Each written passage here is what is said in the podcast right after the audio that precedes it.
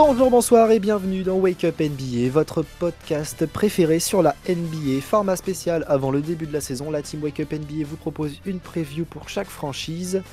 Euh, mais avant ça, nous vous invitons à nous suivre sur les réseaux sociaux, Instagram et Twitter, at Wake Up NBA.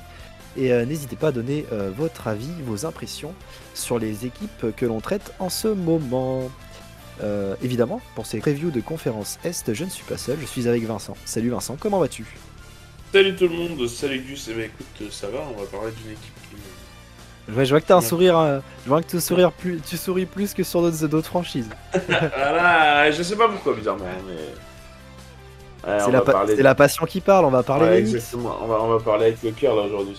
C'est ça. On va parler avec Et bah le cœur. Vincent, je te laisse euh, faire la, le review de la saison dernière et je complète si je vois qu'il y a des choses que tu as oubliées. Ouais, tout à fait. Bah alors l'année dernière, les Knicks, ils ont fait une saison, euh, pour moi, pas au niveau en fait, de, de, de là où on les attendait. On est d'accord. Clairement, clairement.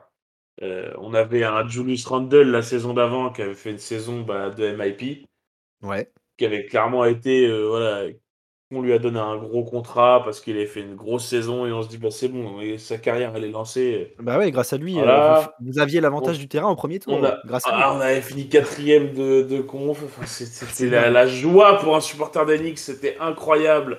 Après 10-15 ans de mort. Euh, donc, donc c'est sûr que c'était, voilà, ça laissait vraiment bon présage avec l'arrivée d'Evan Fournier. Qui, oui. voilà, moi j'ai quand j'ai appris l'arrivée d'Evan Fournier pour l'année dernière, j'étais j'étais ultra refait parce que déjà français, euh, Oui, voilà, un joueur qui arrive à New York. Ouais, et puis en Et- plus, bah, du, du coup, je, je te coupe juste pour remettre dans le contexte, c'est-à-dire que les Knicks, à la saison où Julius Randle finit MIP, finit MIP, pardon, et ben ils ont quasiment la meilleure défense de la ligue. Donc pour eux, le juste à- ils avaient juste à se renforcer sur en termes offensifs. Donc ils ont récupéré Evan, comme tu le dis, ils ont récupéré Kemba. Tout Kemba Walker, ouais. Tout ne s'est pas passé comme prévu. Ah bah, plutôt rien ne s'est passé comme prévu d'ailleurs, parce qu'au final, alors hormis un premier match incroyable, premier match de la saison, opening night, victoire contre les, Boston. contre les Celtics après prolongation, avec un match à plus de 30 points d'Evan Fournier, et là je me suis dit la saison elle est lancée, c'est bon les mecs, on va rouler sur l'Est, on va finir premier de conf, on va faire champion, bas les couilles. Et au final, dès le deux- et je pense que dès le deuxième match, on s'était, on s'était vite calmé. Tout va très commencé- vite. Tout va très Ouais, vite. en. NBA, tout va très très vite. À New York, tout va trop vite. Tu... Un jour, tu es champion NBA, le jour d'après, tu finis 15ème de conf. C'est incroyable.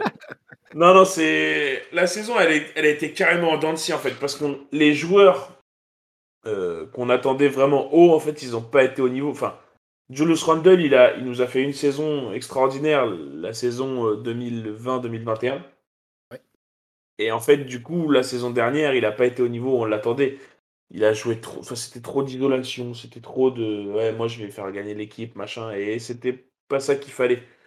Non. Evan, il est arrivé, pour moi, il est pas, il a pas forcément été dans un rôle qui lui correspond trop parce qu'il a été vraiment quasiment catalogué que shooter en fait. Ouais, ouais, ils l'ont pas utilisé à bon escient, je trouve. aussi. Et du coup, en fait, c'est dommage parce que Evan, on sait très bien que c'est un joueur qui drive beaucoup, enfin qui peut driver beaucoup, qui est fort dans, c'est un très fort attaquant. Ouais. C'est un défenseur correct, hein, on va pas se mentir. hein, un Oui, c'est honnête, c'est honnête. correct en NBA. Mais c'est vrai qu'il a été catalogué à ce rôle de shooter en fait. Et sauf que avec Kemba Walker qui a dû jouer les 5 premiers matchs et après qui a été bon- benché par Tom Thibodeau parce que forcément Exclu de Thibodeau- l'équipe, même. Ouais, il a été exclu de l'équipe, Pendant un il moment, a il a été rappelé, il Ouais, a fait bordel. des matchs à 40 points.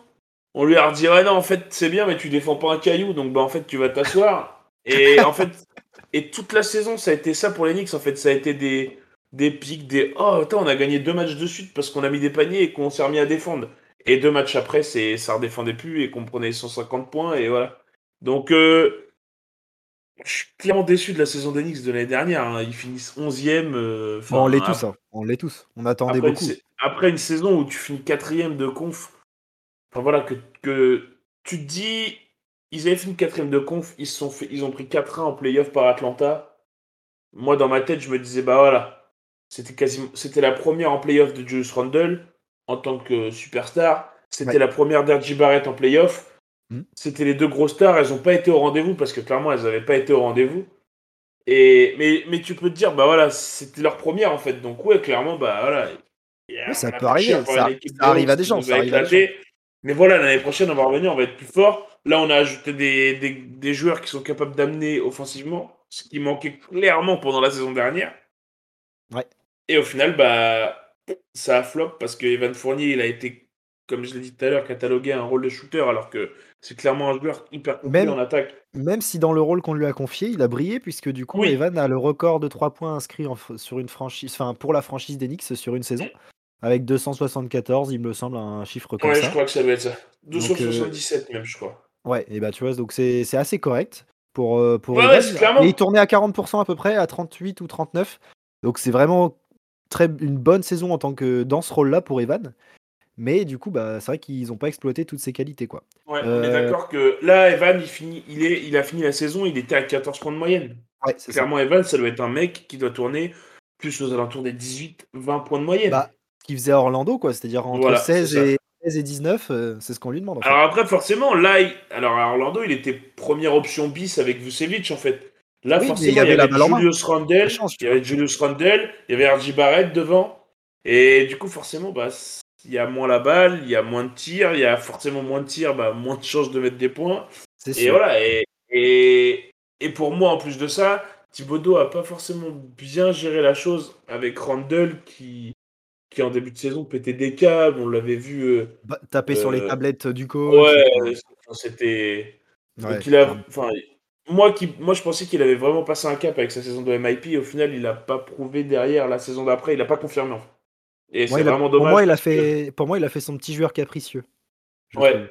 Il a, il, a, il a agi comme un enfant au lieu de se a- comporter comme un vrai joueur qui, dont il a le talent au final parce que c'est un joueur talentueux. Ouais, Et au final, a euh, vu, on a vu qu'il avait pu faire, qu'il avait du talent. On a vu qu'il a fait une saison où il était à 24-8-8. Ah bah euh, oui, bah, bah, brillant, brillant. Donc euh, on sait Et que au final, du coup, pour, on entame la saison 2022-2023 avec au final comme franchise player RJ Barrett. pour moi, ouais. Bah, je suis d'accord avec ça, moi perso. L'année dernière, RJ Barrett a été le, plus, le joueur le plus régulier.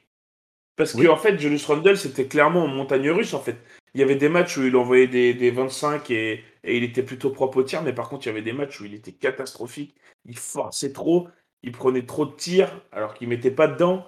Et alors qu'RJ Barrett, lui, bah voilà, il a, il a fini la saison à 20 points par match. Enfin, pour moi, c'est lui le franchise player de, de New York, oui, clairement. Ah Et clairement. pour moi, s'il y a un joueur qu'on peut pas bouger à New York, c'est RJ Barrett. On est d'accord avec ça. De toute façon, euh, les Knicks se sont accordés là-dessus, hein, puisqu'ils l'ont prolongé cet été. Ils ont aussi prolongé Mitchell Robinson, qui pour moi était la signature à faire, parce que Mitchell Robinson, c'est un, c'est un intérieur qui est trop souvent sous-coté. Mitchell moi, Robinson, ça peut devenir clairement Rudy Gobert. Ouais, en fait, c'est ça. Dans le style. en fait. Défensivement, il, il peut faire 4, ou 5 comptes de moyenne. euh, Enfin, c'est. Parce qu'il est, parce qu'il est long. Alors après, il est souvent sanctionné par les fautes, mais comme Rudy l'a été aussi, en fait. Au, dé- au début, C'est- ça va c'est- passer par là. Le risque de, de, de ces joueurs-là. C'est vrai que bah, voilà, ils ont tendance à prendre des fautes. Après, c'est vrai qu'en attaque, on lui demande pas 25 000 trucs. Ça va être aller prendre des alley aller prendre des claquettes, et voilà. Oui, bah, Mais ça va être, il va être dans un style de Rudy Gobert, et je pense qu'il est- il peut être hyper intéressant là-dedans. effectivement. Après, c'est aussi, c'est aussi euh, sous réserve qu'il se blesse pas trop parce que c'est vrai qu'on il a tendance à se blesser un peu, euh, Mitchell Robinson. Après, il joue quand même 72 matchs la saison dernière. Ouais, Je crois que c'est son plus dernière- gros total euh, depuis Ouais. quelques années là. La saison Euh, dernière, c'était mieux que. que qu'ils poursuivent là-dessus. Euh, au final, à l'intérieur, du coup, tu perds quand même Taj Gibson, Nerlens Noel. Donc tu perds un peu de monde euh, quand même, parce qu'on sait que Nerlens Ouais. Noel, c'est un joueur intéressant. Taj Gibson, dans le vestiaire, ça fait toujours du bien d'avoir ce genre de, de, de calibre. Puis c'est surtout la perte Gibbs, Taj Gibson, mince, Tom Thibodeau, qui, bah, Thibodeau, qui est légendaire quand même. Ouais, tout à Euh, fait. mais du coup, il y a une grosse signature cet été. Jalen Br- Jalen Brunson. T'as pas l'air Je- content, toi. Alors, non, c'est pas que je suis pas content en fait. C'est que pour moi, j'aime bien en plus Jalen Brunson, j'aime bien le joueur. Mais pour moi, on lui a donné un peu trop pour. ce- Ah bah après, que oui. Le, le- le joueur est bon. Voilà. C'est un bon joueur, mais après, le contrat est. Pour ce contrat-là, en fait, je pense qu'on aurait pu avoir mieux. En Il y a fait, des c'est ça qu'il faut se dire. Il a Parce que là, on lui a donné bah, 104 millions sur 4 ans, je crois. Ouais, ça fait beaucoup.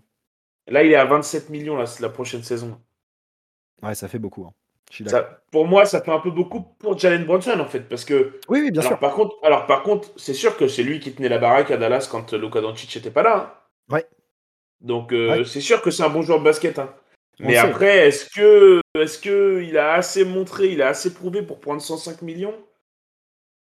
Peut-être Après, je, moi, je suis un peu. Après, peut-être qu'il va me faire mentir et qu'il va faire une grosse saison et que c'est lui qui va être, qui va gérer le truc. Hein. Je l'espère. Tu vois, moi, il y, a un aspect qui me plaît, malgré le prix un peu élevé, c'est que Jalen Brunson va faire beaucoup de bien à la main, au final, parce que mm. moi, je le fais jouer poste 1, RJ Barrett en 2, Evan en 3. Ouais, ou, Evan en 2 et Barrett en 3, ça, en, en 4, oui, voilà, c'est ça, ça peut alterner. En 4, tu mets euh, du coup Julius et Mitchell Robinson, le 5, ce serait ça. Ouais, ça, risque d'être ça.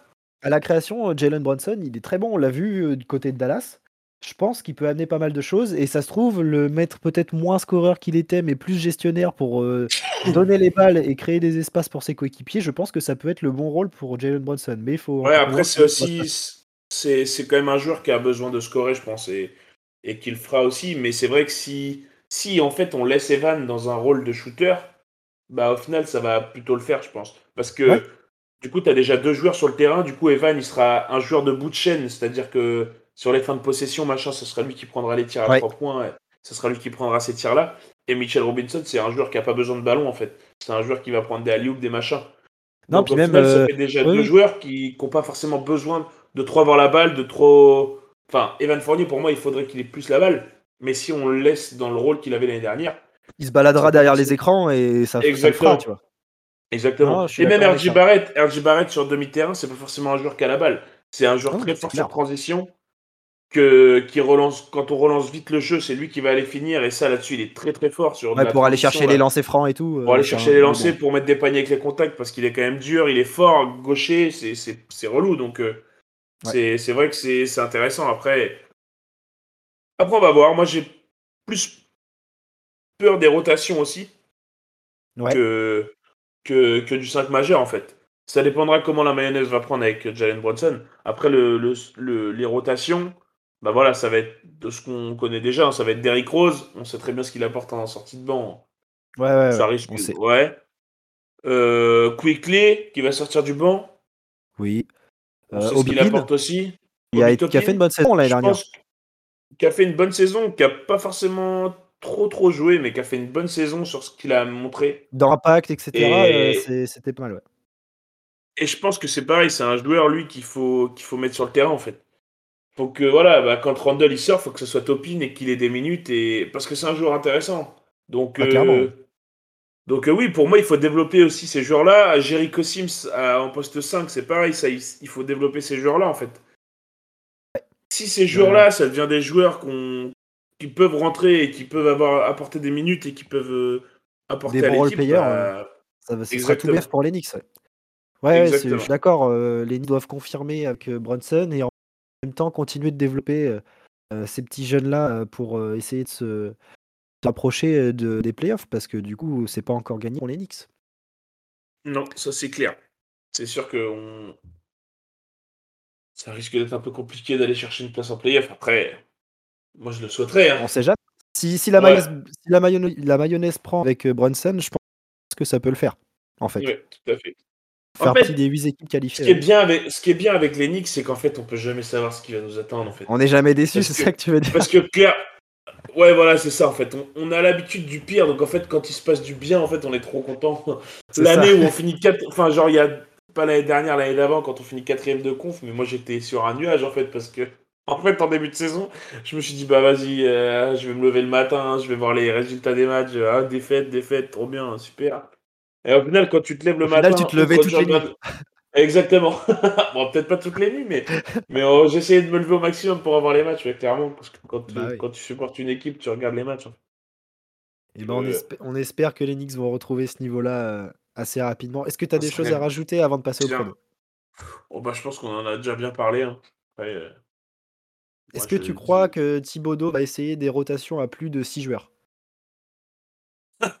Ouais, je pense. De toute façon, il faut, il faut parce que on a vu, du coup, l'année dernière, Derrick Rose, il lui a trop tiré dessus. Au final, il l'a il... l'a blessé. Ouais, donc. Euh, non, non, ouais, je suis d'accord. Là-dessus, il faut. En sachant qu'il y a quand même des joueurs. Il y a à ouvrir plus joueurs... Ouais, il y a quand même des joueurs qui peuvent rentrer parce que même Quentin Grimes, euh, l'année dernière, quand il avait joué, il a été bon. Tu vois, c'est des joueurs comme ça. Là, en fait, les rotations vont être vraiment très jeunes. Vas-y, bah fais-les jouer en fait. Ouais. Fais-les jouer, de toute façon, il y a quoi à perdre en fait? Hormis les développer, rien, à perdre en fait. Si tu vas en playoff, tu as réussi ta saison. On sait que c'est pas le, le, le, credo de, de Tom Thibodeau là-dessus. Ouais, euh, mais il va falloir qu'il ouvre son banc et qu'il opte une rotation de 10 joueurs au maximum, tu vois. Enfin, un minimum, mm. on va dire. Parce qu'il y a du monde sur le banc qui est prêt à se développer et il faut que ça, il faut que ça tourne pour les Knicks. On part au mm. prono? Ouais. Eh ben alors moi, prono, eh ben moi je les vois tout juste en play-in. Je les vois tout juste en play-in. Et eh ben je les vois dixième aussi. Moi je les vois dixième, tout juste en play-in. Mais après, derrière, on gagne les deux matchs de play, on va en playoff, on est champion NBA, les mecs. Moi, non, en fait, je raconte peut-être un peu de conneries. tu t'emballes peut-être un peu trop. Ah, je suis peut-être un peu trop optimiste, là, quand même. Euh. Mais je parle avec le cœur. Bah oui, je sais, je sais, Vincent. Je sais. Attends qu'on parle des Sixers, toi. Ah ouais, c'est pour ça, je vais pouvoir, je vais pouvoir évacuer ma. Mais le truc, c'est que toi, ça sera un peu plus cohérent que moi. Il y a des chances que si moi je parle de titre NBA, il y a peut-être la cote est un peu moins haute. Voilà, les Sixers et titre NBA, bon, ça, c'est plus cohérent que New York et titre NBA. il y a des chances.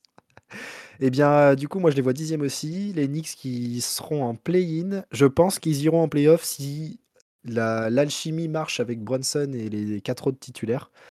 Et que il faut aussi que Julius Randle se comporte comme un vrai franchise player. Parce que là, pour l'instant, il est en train de se faire détrôner par un jeune qui a 3 ans de, NBA. Et voilà. Donc, euh, non, je pense qu'il faut que tout le monde mette un peu d'eau dans son vin. Thibaudot au coaching aussi. Pour, euh, pour tout simplement faire que les Knicks retrouvent leur identité d'il y a deux ans. On ne demande pas qu'ils finissent quatrième de conf, mais au moins dans l'intensité et dans le contenu des matchs, il faut que ça, se guérisse un peu. Donc voilà, les Knicks dixième en play-in, avec une potentielle chance d'aller en play-off. C'est ainsi que se termine cette preview. On espère que ça vous a plu. On se retrouve évidemment très prochainement pour une nouvelle preview de la conférence Est. Euh, vive le basket, vive la NBA. Ciao Salut tout le monde